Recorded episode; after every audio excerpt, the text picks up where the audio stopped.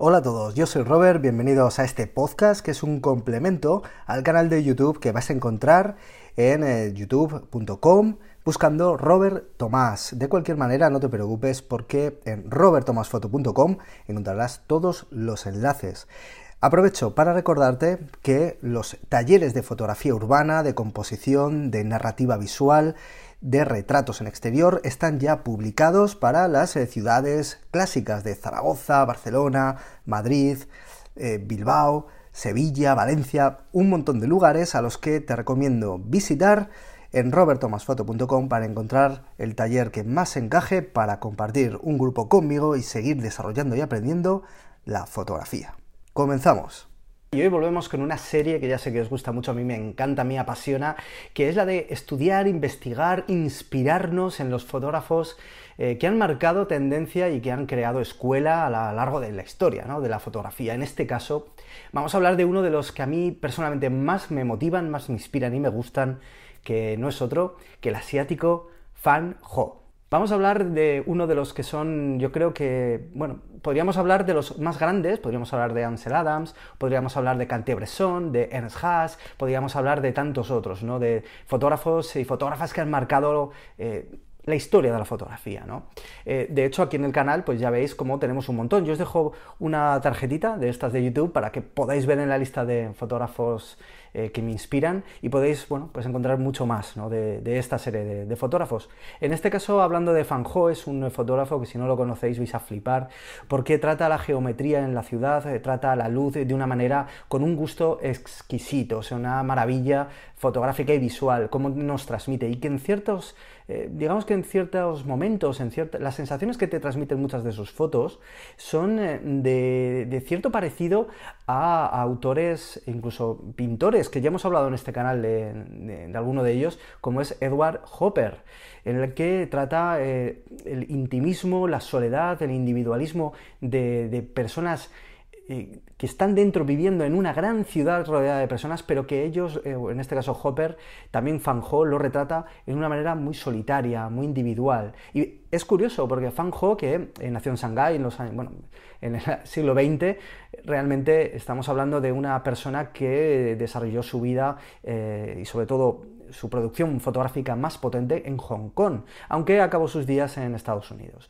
¿Por qué digo esto de Hong Kong? Bueno, pues porque Hong Kong es un lugar muy populoso, un lugar lleno de gente y en el que para mí sería incluso muy complicado, yo creo, que encontrar un disparo limpio, un disparo eh, ordenado por la cantidad de personas que puede llegar a ver en, este rincón del mundo. Sin embargo, Fan Ho era una persona que, eh, si bien adoptó la fotografía como hobby, y empezó a componer fotografía atendiendo a esos grandes edificios, sobre todo advirtiendo bien el funcionamiento de la luz, cómo se reflejaba en ellos y cómo generaban luces y sombras, para esperar el momento adecuado y por ahí eh, esas similitudes con Cartier-Bresson, ¿no? Eh, encontrar ese instante decisivo que dentro de lo que es un gran marco eh, componer una fotografía con todo el sentido del mundo. Eh, Fanjo también ha sido relacionado por el, positivado que él tenía, el tratamiento que tenía químico de su revelar, a gente como Ansel Adams, en el cual trataba los tonos de grises de una manera espectacular para jugar con esas zonas ¿no? de Ansel Adams y conseguir unas sensaciones en el blanco y negro espectaculares, esas profundidades, jugando con esa luz suave de los atardeceres, entrando por esos callejones, jugando con los puertos de Hong Kong, eh, jugando con los barcos, las personas, esos contraluces, y por supuesto siempre y sin perder esa esencia de la geometría y de las líneas que tal vez le vienen eh, por el estudio y por la influencia del Bauhaus, ¿no? en aquella época de, los, de mitad, del, mitad del siglo XX. ¿no?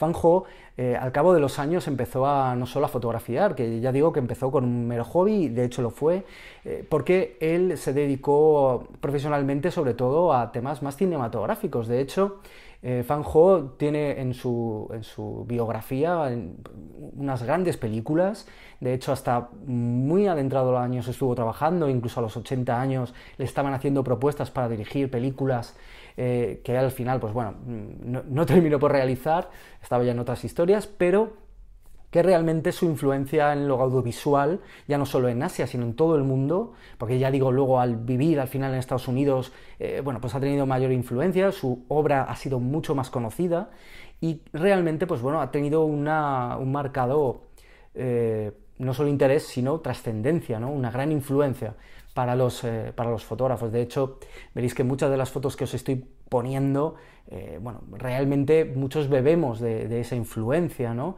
Eh, cómo se ha ido transmitiendo ¿no? de, fotógrafo a fotógrafo hasta llegar a nuestra era. ¿no? Al final es jugar con la luz, es entender las formas, entender los espacios, algo que eh, los fotógrafos en, Asia lo, hacen muy bien. En general, el arte en Asia eh, entiende muy bien el concepto del espacio, el espacio negativo, cómo rellenarlo con algo o con nada.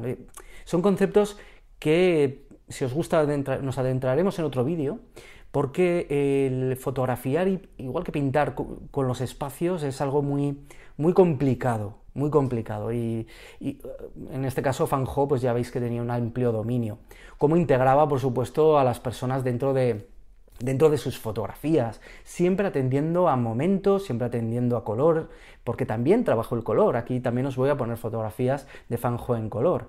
Eh, pero siempre trabajando eh, eh, la geometría de las líneas, siempre atendiendo, pues como digo, si hay luz dura, sabiendo cómo funciona la luz dura, si tenemos luz suave, cómo funciona la luz suave, cómo aprovechar esos contraluces y cómo jugar con el silueteo. Sobre todo siempre atendiendo a esas formas y, como digo, ¿no? a ese sentido espacial que tenía este gran, gran, gran fotógrafo. Espero que os haya picado la curiosidad con Fan Ho. La verdad es que estudiar su obra e inspirarte en ella os va a ayudar un montón, como creo que a mí lo ha hecho, a entender mucho mejor eh, la composición. La composición fotográfica, que es algo que al final es como mm, muy intuitivo muchas veces, pero que tienes que trabajar día a día. Y bueno, al final todo llega a sus frutos, ¿no? En este caso os animo, como digo, a, estudiar un poquito, a, rebuscar. Yo, por supuesto, en la caja de descripción del vídeo os voy a poner eh, enlaces para que veáis un poquito más de Fanjo, investiguéis sobre su vida y realmente, pues bueno, eh, os pique la curiosidad, cómo no, y, os anime y motive a salir con vuestra cámara a probar cosas diferentes para mejorar y seguir desarrollando vuestras fotos. Nada más, a mí me encontráis en Instagram, en arroba robertomasf, ahí podéis ver diariamente mis fotos, y por supuesto en robertomasfoto.com y en este canal de YouTube para seguir hablando de fotografía. Un saludo, nos vemos, chao.